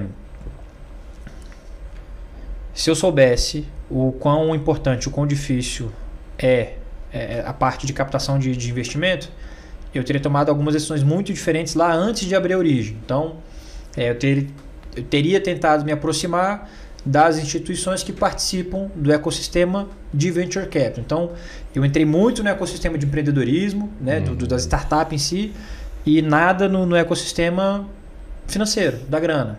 Então, eu teria feito mais coisas nesse, nesse sentido um networking, uma presença, Exatamente. eventos. Um estágio num banco de investimento, uhum. um MBA ou qualquer coisa fora para poder gerar o networking que abre as portas do, do Venture Capital. É, isso a gente acabou não falando, né? Mas, uh, além de vocês se meterem a fazer moto, sem ter experiência nenhuma em fazer moto, fazer moto elétrica, vocês se meteram a fazer moto elétrica em Brasília, né? é, onde tem essa mais dificuldade do que se estivesse em São Paulo. São Paulo vai ter mais fornecedor, vai ter mais logística, vai ter mais grana disponível. Né? Então ainda teve, ainda teve essa dificuldade. É... Depois que saiu a notícia, teve muito aquele Oi sumida, como você tá? Continua tendo muito até hoje. Só para é... explicar, né? É, gente que você fundos, investidores que você procurou que negaram, mas depois que viram o investimento quiseram investir? Isso nem tanto. Assim, gente que é, passou a oportunidade de investir, é, foram até poucas que falaram assim, é, né, oh, parabéns e tal. Uhum. É, Vamos tomar um café? É, isso aí bem pouco, na verdade. Muita gente deu parabéns, né, claro, muito bem intencionado, isso eu acho é, justo, normal, claro. natural.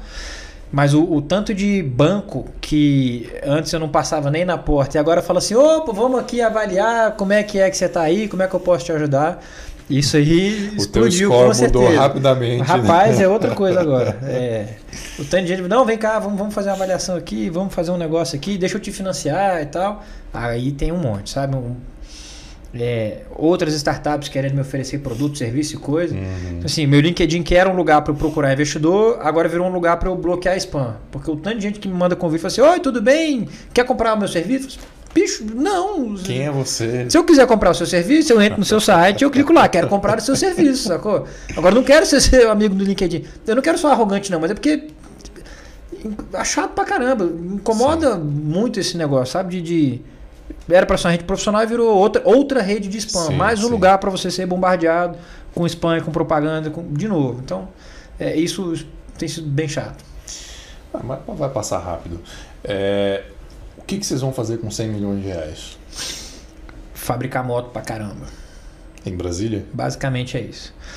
Não, a fábrica não vai ser mais em Brasília. Né? Então, as motos que a gente fabricou até hoje foram feitas em Brasília. Foram quantas em Brasília? É, a gente fez 60 motos, mais ou menos. O, o racional é o seguinte: existe um conjunto de é, benefícios fiscais, né? então isenções, reduções de, de alíquota, de imposto, de coisa e tal, para quem fabrica as motos lá na Zona Franca de Manaus. Por isso que toda a indústria de, de motos do Brasil está uhum. concentrada lá né? há anos. E para a origem, apesar da gente já ter um projeto econômico é, submetido e aprovado lá para a Suframa, né? para as Peneirinhas da Zona Franca, é, a gente fez as contas e aí pro volume, pro momento, né? E aí de novo conectando com a, com a história lá atrás, com o cuidado que a gente precisa ter no começo da operação, de botar poucas motos e, e ficar próximo a elas e fazer a melhoria do produto, e os testes e avaliação e tudo isso. É, fez mais sentido para a gente, do ponto de vista financeiro, logístico, operacional, fazer essas motos aqui em Brasília. Agora que as motos estão há dois anos rodando, é, melhoraram pô, significativamente, passou a versão alfa, beta, 1, 2, 3, 4, 5, sei lá, o, a quantidade de rodadas de melhoria que a gente fez nos diferentes componentes da moto lá, e da bateria, da estação e tal. Então agora a gente está pronto para ir para fabricação em alto volume. Estamos é, montando a fábrica lá em Manaus, então, no, no Distrito Industrial, é, para que a partir desse ano as motos da Origem já sejam todas fabricadas em Manaus e aí trazidas para cá. É, inicialmente aqui para Brasília, e aí uhum. depois a gente vai para outras cidades também. Quantas motos, é, o plano fabricar quantas motos em 12, 24 meses? É, vou falar, o, o, plano imediato é de fazer mil motos, né? É, depois disso a gente anuncia certo. o próximo plano. Então a gente começa com, com mil motos aqui para o Distrito Federal. Mudando um pouquinho, o que, que a pandemia representou para a origem?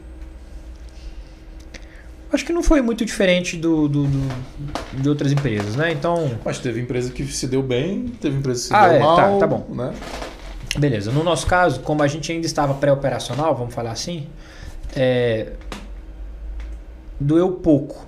Deixa eu, deixa eu corrigir um pouco. Porque a, a nossa primeira moto foi para rua em janeiro de 2020. Né? Uhum. Então a gente já tinha cliente é, rodando com moto, é, é cliente pagando e tal. Então é, eu vou colocar pré-operacional no sentido de ainda em baixo volume, ainda é, com muito mais foco em projeto, né, em chegar na versão 1 do produto, 1.0 de fato.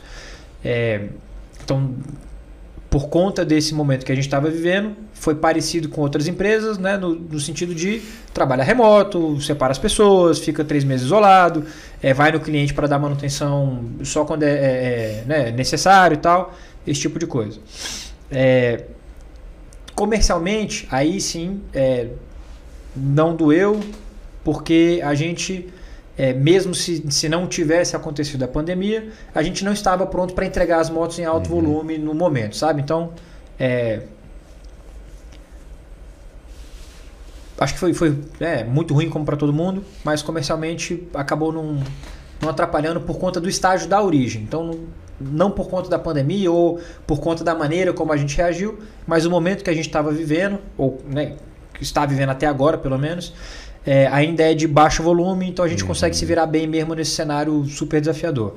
Daqui para frente, né, agora que a gente quer expandir, crescer e tal, aí a coisa deve mudar.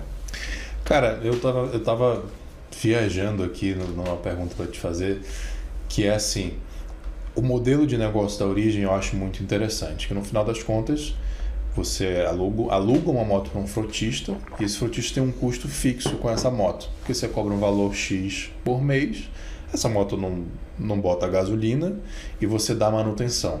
Né? Então se a, a moto tem chances baixíssimas de quebrar, é, mas se acontecer alguma coisa, você dá manutenção na moto dele, mas você entrega outra na hora. Então assim, é, o cara paga X e pronto. Aí eu fiquei pensando, em termos financeiros, do ponto de vista do investidor, é quase que um SaaS. Você tem uma previsibilidade ali de receita, um custo marginal por, por usuário. Estou é, te fazendo essa pergunta porque assim, hoje é, todo mundo, todos os investidores gostam muito de SaaS por conta dessa previsibilidade. Faz algum sentido essa minha viagem? Faz, faz muito sentido. É, a gente usa o termo mobilidade como serviço, né? uhum. né? exatamente puxando aí do, do SAIS. É, o, a, talvez a nossa maior contribuição, é, no fim das contas, seja conseguir transformar o, o a dificuldade que é para um frotista é, cuidar de uma moto a combustão, porque ele tem que comprar, depois emplacar, depois instalar o rastreador, e é uma empresa terceirizada que faz isso. Uhum. E aí tem que contratar um seguro, e para moto é particularmente difícil. E aí, para cada cidade que esse frutista tem operação, é, só para deixar claro, o frutista é qualquer empresa que, que tenha motos lá no, no seu dia a dia de trabalho. É, Coca-Cola para entregar Coca-Cola para vender a Coca-Cola, é, né? O iFood e tal. O iFood não, porque tem o, o, Sim, piloto é. é dono da moto lá. Mas qualquer empresa que tenha moto lá, que você vê a empresa com adesivo, é, é o caso que a gente está descrevendo. E aí a Coca-Cola, que tem moto em tudo quanto é cidade do Brasil, para cada cidade que ela tem operação, ela tem que cadastrar um posto de gasolina como fornecedor, tem que cadastrar uma, uma oficina de manutenção como fornecedor, né, prestador de serviço.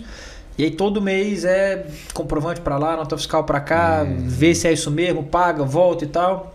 É complicado manter o negócio rodando. Sim. Toda vez que o preço da gasolina sobe, é. o seu custo mensal sobe. Tem uma imprevisibilidade muito Tem. grande aí. Então ele, ele é variável e volátil. Então, mexeu o preço da gasolina, mexe isso aqui. Mexeu o preço da troca de óleo, você vai pagar mais caro esse mês. Uhum. O piloto ficou doente e não rodou esse mês, você vai pagar menos. Então, ele varia para lá e para cá conforme você usa e quebra e vai e tal. E aí você tem que comprar a moto a cada 2, 3, 5 anos para trocar. Uhum. É difícil para caramba manter o negócio rodando. Então, a nossa contribuição, né, a nossa contribuição, que a gente está chamando de mobilidade como serviço, é assim, ó, é, esquece todos esses problemas, é, você liga aqui para a origem, fala quantas motos que você quer e, e, a gente te entrega aí. Você escolhe a cor e pronto. Se ela quebrar, eu vou te entregar outra. Tá tudo resolvido. Tá tudo... Você recebe a moto emplacada com seu adesivo, com o baú que você precisa, uhum. com já o rastreador embutido, com o sistema de gestão de frota, com o relatório mensal dizendo o que, que aconteceu. A manutenção é por nossa conta, a gente liga para o piloto para agendar. Dependendo do caso, a gente faz a manutenção é, na casa do piloto ou no, no centro de distribuição da empresa para é, impactar o mínimo a operação. É, a moto já tem seguro, a própria origem é, oferece o seguro, o, a quilometragem é ilimitada, então não interessa se o, se o, o, o trabalhador lá, o piloto, rodou 20 km no dia ou 200. É, ele pode rodar tranquilo, trocar a bateria quantas vezes ele precisar, tudo que ele precisa para poder é, ter a operação de motocicleta rodando, a origem resolve, né? E aí a gente faz isso no arranjo de custo fixo, parece muito com o SAIS, né? É, de forma que o custo marginal para é, cada quilômetro rodado ele é zero. Então, uhum. em outras palavras, é, quanto mais você roda, mais barato fica o custo por quilômetro rodado. É, isso é lindo. Isso, quando eu vi no teu pitch, eu, Cara, foi sensacional. Quanto mais o cara roda, mais barata a moto fica para ele. É. E aí a gente puxa o, o, o, o, moto, o motoqueiro do iFood, enfim, que às vezes ele compra a moto, ele aluga, ele bota combustível, etc. Então ele tem um custo variável que a cada entrega, a cada quilômetro rodado, ele tem que gastar gasolina, troca de óleo, manutenção. Se ele tiver uma moto da origem, quanto mais entregas ele fizer, maior a margem de lucro, entre aspas, dele, porque o custo não é mais variável. O custo da moto que antes era variável não é mais variável. Perfeito. Isso é sensacional. Perfeito. Isso, isso, isso é maravilhoso. Então, assim, vocês vão chegar no, no iFood, no Uber Eats, na, na Log, como é que tá isso? Não vejo a hora. Porque vocês vão mudar a vida dessas pessoas físicas, né? Claro que vai ser muito bom para as empresas, mas para esse motoqueiro vai ser, muito, vai ser muito melhor. O impacto vai ser muito maior. Né? É, né? Vou ser repetitivo. Estamos fazendo o dever de casa para conseguir fazer esse é. atendimento do jeito certo, entendeu? É, então a gente se preparou muito para conseguir criar um, os canais de atendimento e de suporte e de serviço uhum. para as empresas. É, para atender a, a pessoa física, é diferente. Mesmo que seja a pessoa que vai trabalhar com a moto no aplicativo, é diferente. Então agora a gente está construindo os canais, os caminhos, os serviços para essa pessoa ficar tão bem atendida ou melhor do que o que a gente faz com a empresa. E voltando aqui para minha viagem lá do SAIS, é, falando um pouco de tecnologia também. Então, é, a moto é conectada, né? Ela tem um chip de celular. Então vocês fazem a gestão de frota, vocês fazem manutenção, vocês entregam seguros e, claro, vocês estão coletando dados dessas motos. É... Quando vocês tiverem mil motos ou dez mil motos, vocês vão conseguir saber quantas motos vão quebrar por dia, quantas manutenções vocês vão ter que fazer. A pergunta é: vocês vão ter uma quantidade de, de dados tamanha que, até do, do lado de vocês, a previsibilidade você acha que chega nesse nível? Acho que sim. É, o, o Bom, a manutenção tem uma coisa, é, né? Apesar de algumas pessoas falarem que veículo elétrico não dá manutenção, não é bem assim. Dá manutenção é, sim, porque o pneu gasta. Com a combustão é que é quase nada. Né? Você não tem que trocar o óleo, mas você tem que trocar o pneu, você tem que trocar uhum. a pastilha de freio, você tem que fazer o check-up lá no veículo. Então, é, é essa manutenção ela é programada, inclusive, uhum. o nome uhum. dela, né? A cada tantos mil quilômetros você é. traz a moto aqui, eu preciso mexer, beleza. É, sobre a, a taxa de quebra, é, com certeza a nossa vamos falar, a, a, validade estatística da medida que a gente tem, né, da expectativa que a gente tem para a taxa de quebra da moto, é, é, ela melhora, a qualidade da minha medida melhora, quanto mais eu vou rodando, quanto mais moto eu tenho na rua, quanto mais dado eu vou coletando. Então, é, sem dúvida que isso ajuda a gente até a reprecificar melhor a moto lá na frente. Então, cara, se a moto estiver quebrando menos do que a gente previu, e a gente mediu isso em campo uhum. lá e, e, o comportamento é esse, dá para baixar o preço da moto. Se a moto está quebrando mais do que eu tinha previsto, ou vou aumentar o preço, ou eu vou retreinar os clientes, dar uma, uma, um, né, um treinamento diferente de, de direção defensiva, ou disso ou daquilo, ou eu vou trocar uma peça da moto, um componente da moto, que está quebrando antes do que eu estava previsto, ou que não era para quebrar, e sabe? Algo nessa linha. É, é bem curioso que, né, para fabricantes tradicionais, a, a ótica do pós-venda é assim: ah, quebrou a, a, peça lá do carro, o, o, cliente volta aqui e eu cobro dele o, o serviço de reparo, né? É oneroso para o cliente, é lucrativo para mim, tudo bem. Então isso entra na composição de custo lá, ou na composição de contribuição do negócio. É, no caso da origem é o contrário. Então, quanto menos a moto quebra, é melhor para mim e é melhor para o cliente. Então, por conta disso, a gente toma algumas decisões bem diferentes na Os hora de escolher. Os incentivos são completamente diferente na hora de montar a moto. Né? É. O, o, tem uma palavra para isso, né? O conceito que eu gosto muito que é o de skin in the game, né? Ou uhum. com, a, com, a, pele no jogo, sei lá. É, então, no nosso caso, é, é uma relação é, simétrica e de skin in the game entre a origem e o nosso cliente, sabe? É, isso é algo que a gente escolheu e decidiu fazer assim. Incentivos e interesses alinhados com o cliente, que é o, o que é o mundo ideal, né? Perfeito. Cara, o que é ser CEO de uma startup? Me ajuda aí, como assim? Vamos lá. É, vamos lá. Vamos tentar fatiar a pergunta. Vamos tentar porque... fatiar a pergunta. É. É, no lance de que startup tem muito essa história do glamour, tem muita gente, você vê que a primeira coisa que ele faz quando decide montar uma startup é, é antes da pandemia era fazer um cartão de visita dizendo que, dizendo que ele era CEO. Né? É, então, tem esse lance do como, ah, sou CEO. Tem um outro ponto que é ser CEO de uma empresa listada, de uma multinacional. Pô, você tem uma estrutura, você tem um conselho, você tem né, fornecedores, prédio, funcionários, etc. Enquanto que ser CEO de uma startup, você não vai ter isso, senão você não, não é uma startup. Então, é muito nesse sentido que, que é ser CEO de uma startup comparativamente do que seria uma empresa grande. E puxando a pergunta, cara, assim, como que é teu dia a dia? Né? Tá o que, que, você faz?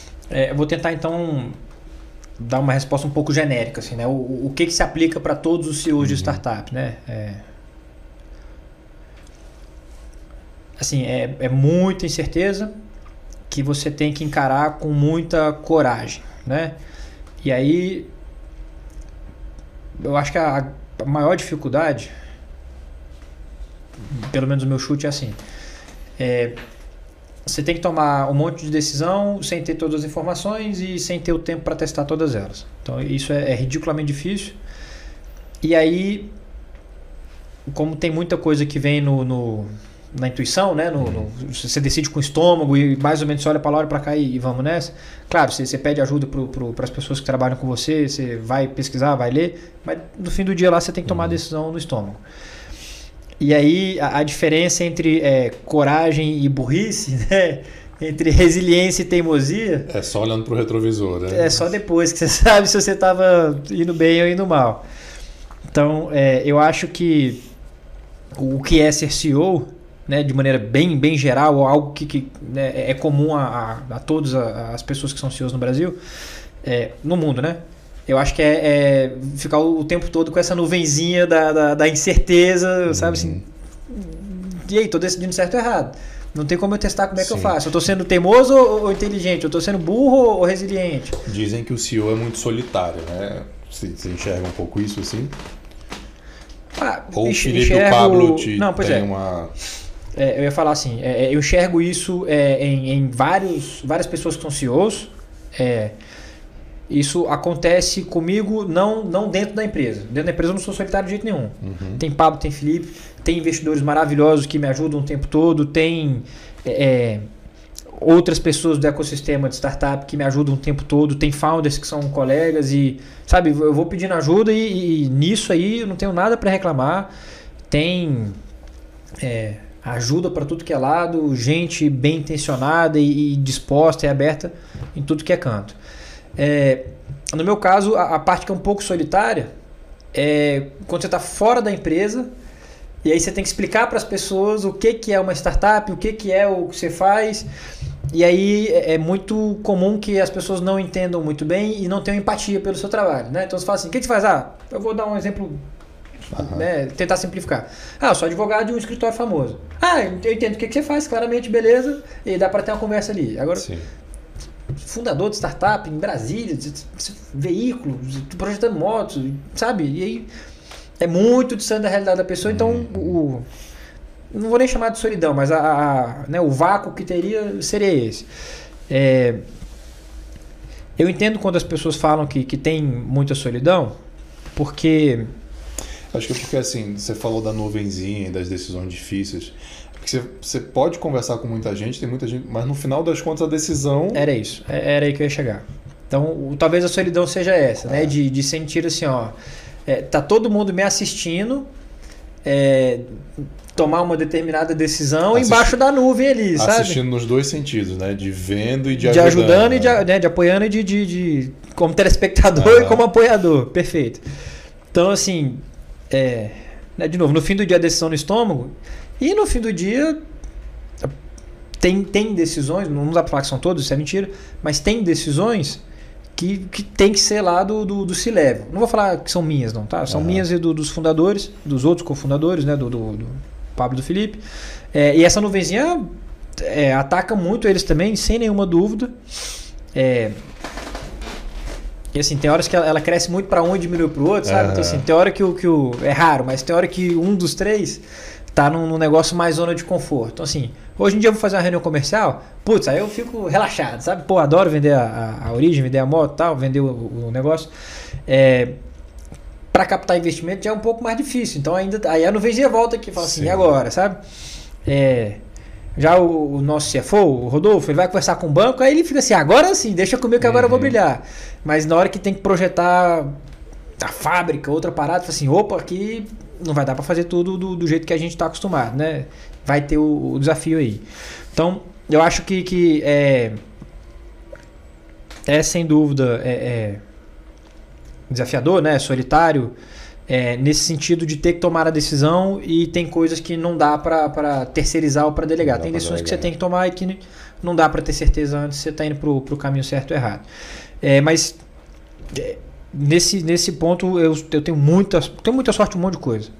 É, e eu já falei muito e vou repetir, os fundadores da Origem, os outros dois caras e a equipe que a gente tem, essa turma é muito, muito fantástica, muito competente, muito comprometida e facilita muito o meu trabalho, sabe? Então, é, é, no meu né? caso, é, é não sei se dá pra falar isso, mas é fácil ser CEO da origem sob esse ponto de vista. Não, sabe? dá para entender. Tu tem uma equipe, tu tem sócios muito bons, teu C-level é muito bom, tu tem uma equipe muito boa e agora tu tem investidores muito bons que vão formar um conselho muito bacana. Você falou que teve essa, essa ajuda dentro da origem e tem ajuda fora, né? Qual é a importância do ecossistema para uma startup ou para a origem? Ah, eu vou, vou tentar falar só da origem, porque para o ecossistema para startup, é, tem startup que o ecossistema é fundamental, né? sem ecossistema uhum. não existiria startup.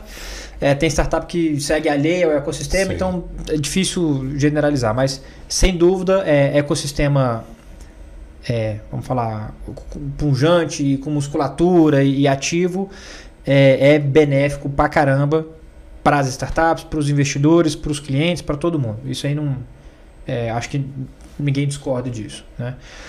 É, acho que para gente ajuda a, a, a, tal da empatia que eu falei lá atrás, né? agora há pouco na verdade, que às vezes você não tem fora da empresa, uhum. no ecossistema você encontra. Então um monte Sim. de gente falando assim, ó, eu já tomei essa porrada aí, deixa eu te ajudar. Então, Isso é bacana, né? E até pra, pra chorar as pitangas e falar mal dos outros também é legal. Só assim, pô, é, não, cara. Mas, mas, pô, você ouvir assim, cara, já passei por isso. É isso, é isso. É, é, é sensacional. É, é muito incrível, assim. É, receber uma mensagem dessa no WhatsApp é quase um abraço, sabe? É, assim, cara, meu cliente musculachou agora. Assim, em tempos de pandemia é um abraço. É, é total. É, então assim, cara, tive uma reunião com o investidor tal agora e aconteceu tal coisa. Aí eu falei, ah não, ele fez isso comigo também, relaxa. Sabe? Fica de tá, boa aí que é, tá, beleza. É.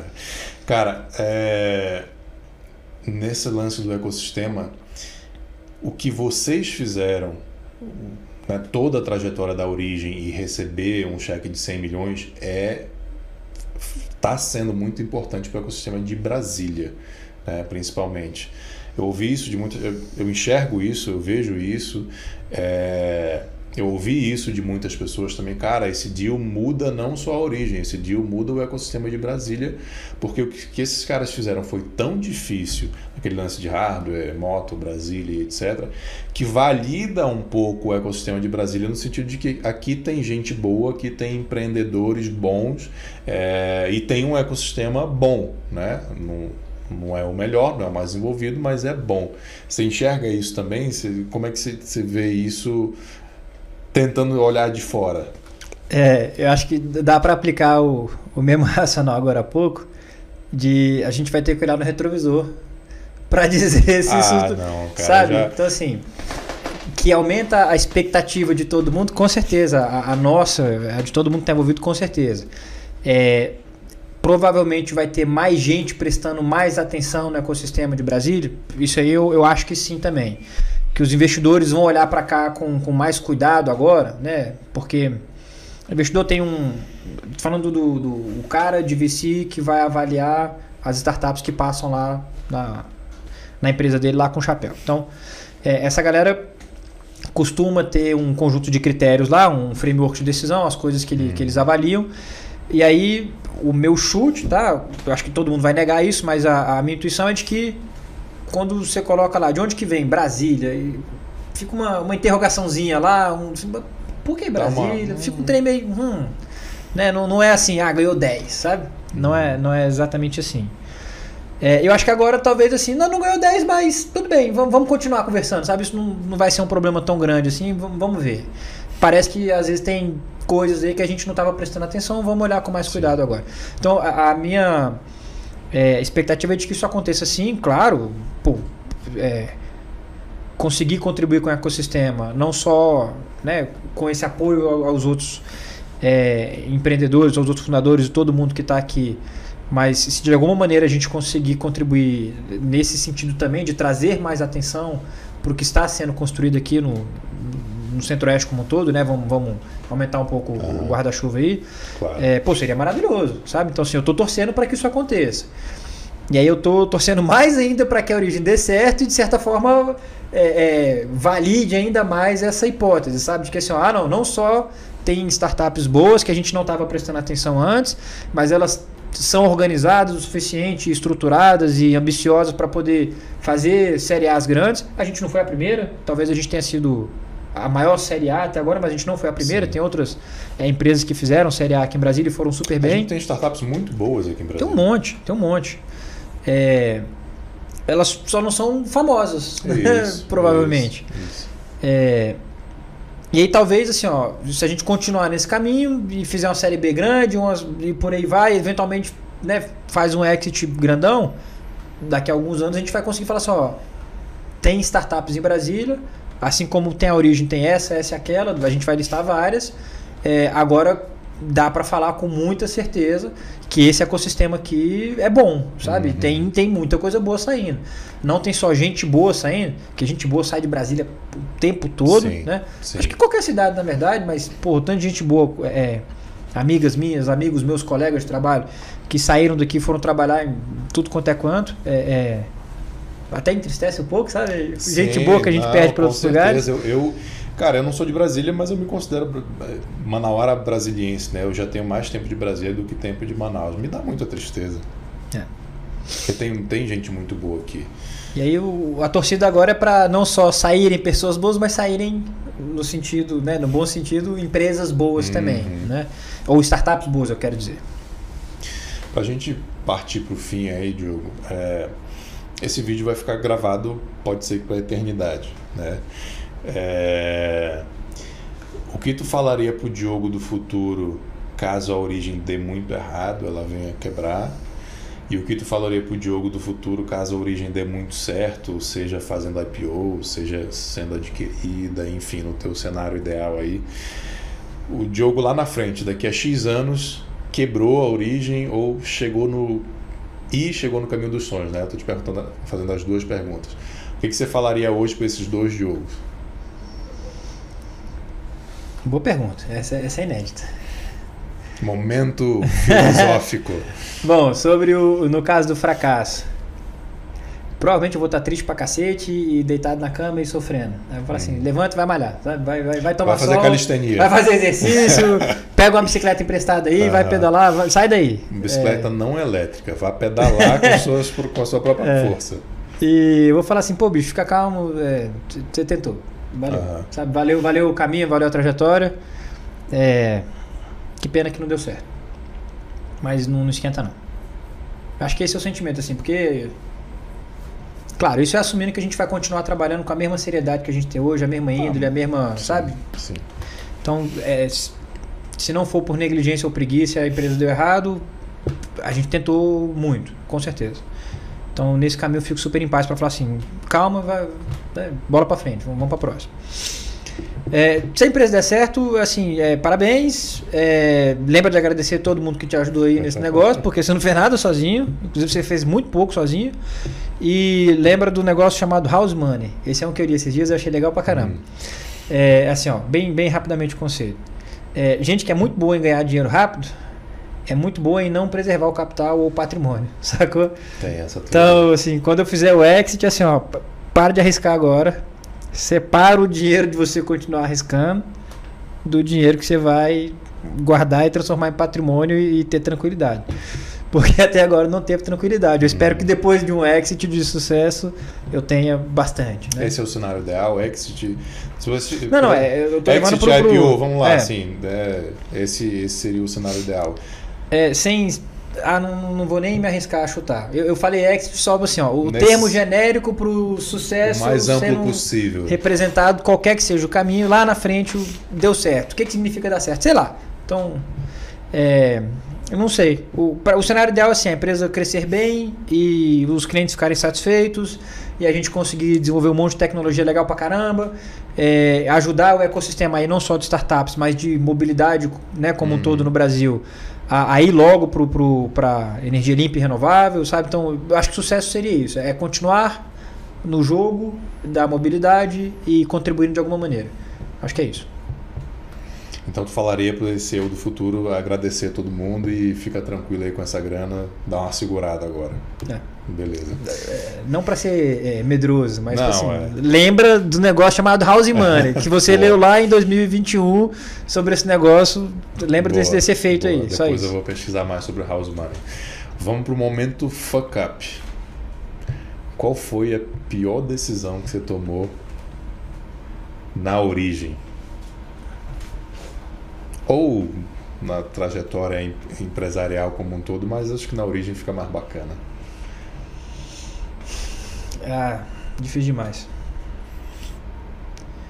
É, um dia desse, né, inclusive conversando contigo, a gente falou a decisão mais difícil. É mais difícil, né? É, ter começado a origem foi sem dúvida a decisão mais cabeluda de todos, porque é, é o que representa todo esse caminho que a gente está vivendo até agora. Uhum. Então, como eu falei antes, eu não me arrependo dela e tal. É, né, sou, sou muito grato em, em, ter começado junto com a galera, com a equipe toda, todo mundo. Mas essa, sem dúvida, foi a, a, a que teve o maior impacto, o maior compromisso e o maior conjunto de coisas que, que vem junto com ela, né, com a decisão. É, sobre o maior erro que a gente cometeu na, na, na origem, essa eu, eu não, não gosto muito de, de responder assim pelo seguinte. É, a história lá do gut feeling, né, de, de você decidir na intuição, ela quer dizer que você não tem como testar você não antes. Tinha é, parâmetros, você não né? tem como Isso para engenheiro deve ser horroroso. É horroroso, né? é horroroso. E aí, o economista para o advogado é fácil, mas para o engenheiro deve ser horroroso. Não, eu até consegui aprender a falar assim: não, não vai dar para tomar a decisão medindo lá o negócio antes, mas vai assim mesmo e, e confia, sacou? Mas aí o, o que dá tranquilidade é assim, ó, se der errado, a gente conserta depois, sabe? Então, é, se você. O importante é decidir alguma coisa. Decidir errado tal. É, o importante é tomar decisões arriscadas, mas evitando coisas irreversíveis. Né? Aham. É, E então, não ficar na inércia também, né? é, não ficar só na inércia também. Então, reavaliar o tempo todo, onde você está se metendo e tal. Então, é, por que, que eu não gosto muito da palavra erro nesse sentido? Porque você errar quando você não tinha certeza da- do negócio que está fazendo, pô, é natural. Você, você tem que se colocar nessa situação para você errar e para você corrigir. Então, eu diria que a gente cometeu algum grande erro, ou se a gente foi negligente, ou se a gente foi preguiçoso, Aham. ou se a gente foi teimoso em não perceber que errou e corrigiu. E graças ao trabalho da galera e atenção e dedicação, a gente não fez uma dessas ainda, sabe? Não teve uma, uma cagada e falou assim, ó, porra, Saulo, aconteceu uma parada lá em 2019 e aí em 2020 eu não arrumei, em 2021 eu não Uhum. arrumei e agora eu vou Entendi. pagar o preço, sabe? Então, assim, Entendi. é, esse grande fuck up, essa grande negligência, essa grande é, resiliência que vai virar teimosia, ainda tá para chegar, sabe? A primeira grande Nossa. cagada ainda não chegou. Diogo, brigadão, cara, pela aí já, sei lá, quase duas horas de bate-papo, muito aprendizado. É, quando eu tive a ideia do Doutor Startup Cast, teu nome já veio à cabeça imediatamente, a galera pedindo também. Então, obrigado demais, desejo muito sucesso para ti, para a Origem.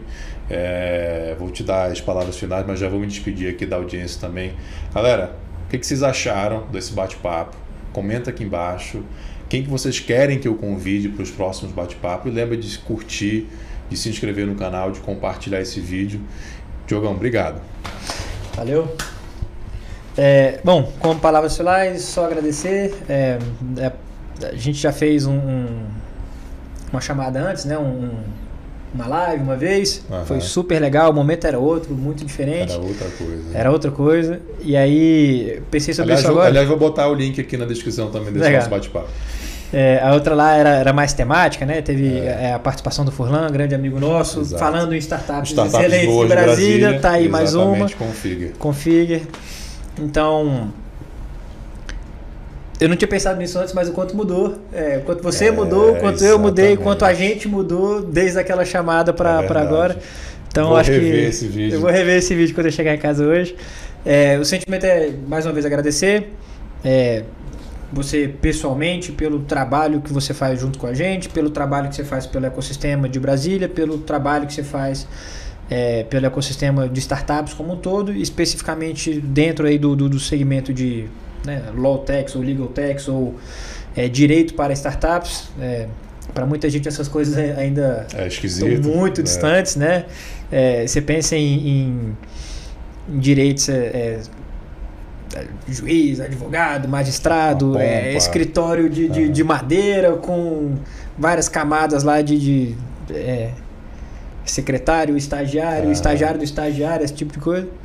E aí, claramente, você está no caminho para disruptar isso aí. É, tô fazendo meu MVP também. Maravilha. Tô fazendo meu market fit. Vamos ver se vai dar certo. Então, Já tá tenho- dando. tá dando certo. dando certo. Né? Isso aqui é um, é um resultado maravilhoso, com certeza. Então, é, obrigado e parabéns. Obrigado, meu irmão. Valeu, galera. Um abraço, até a próxima. Valeu. Valeu.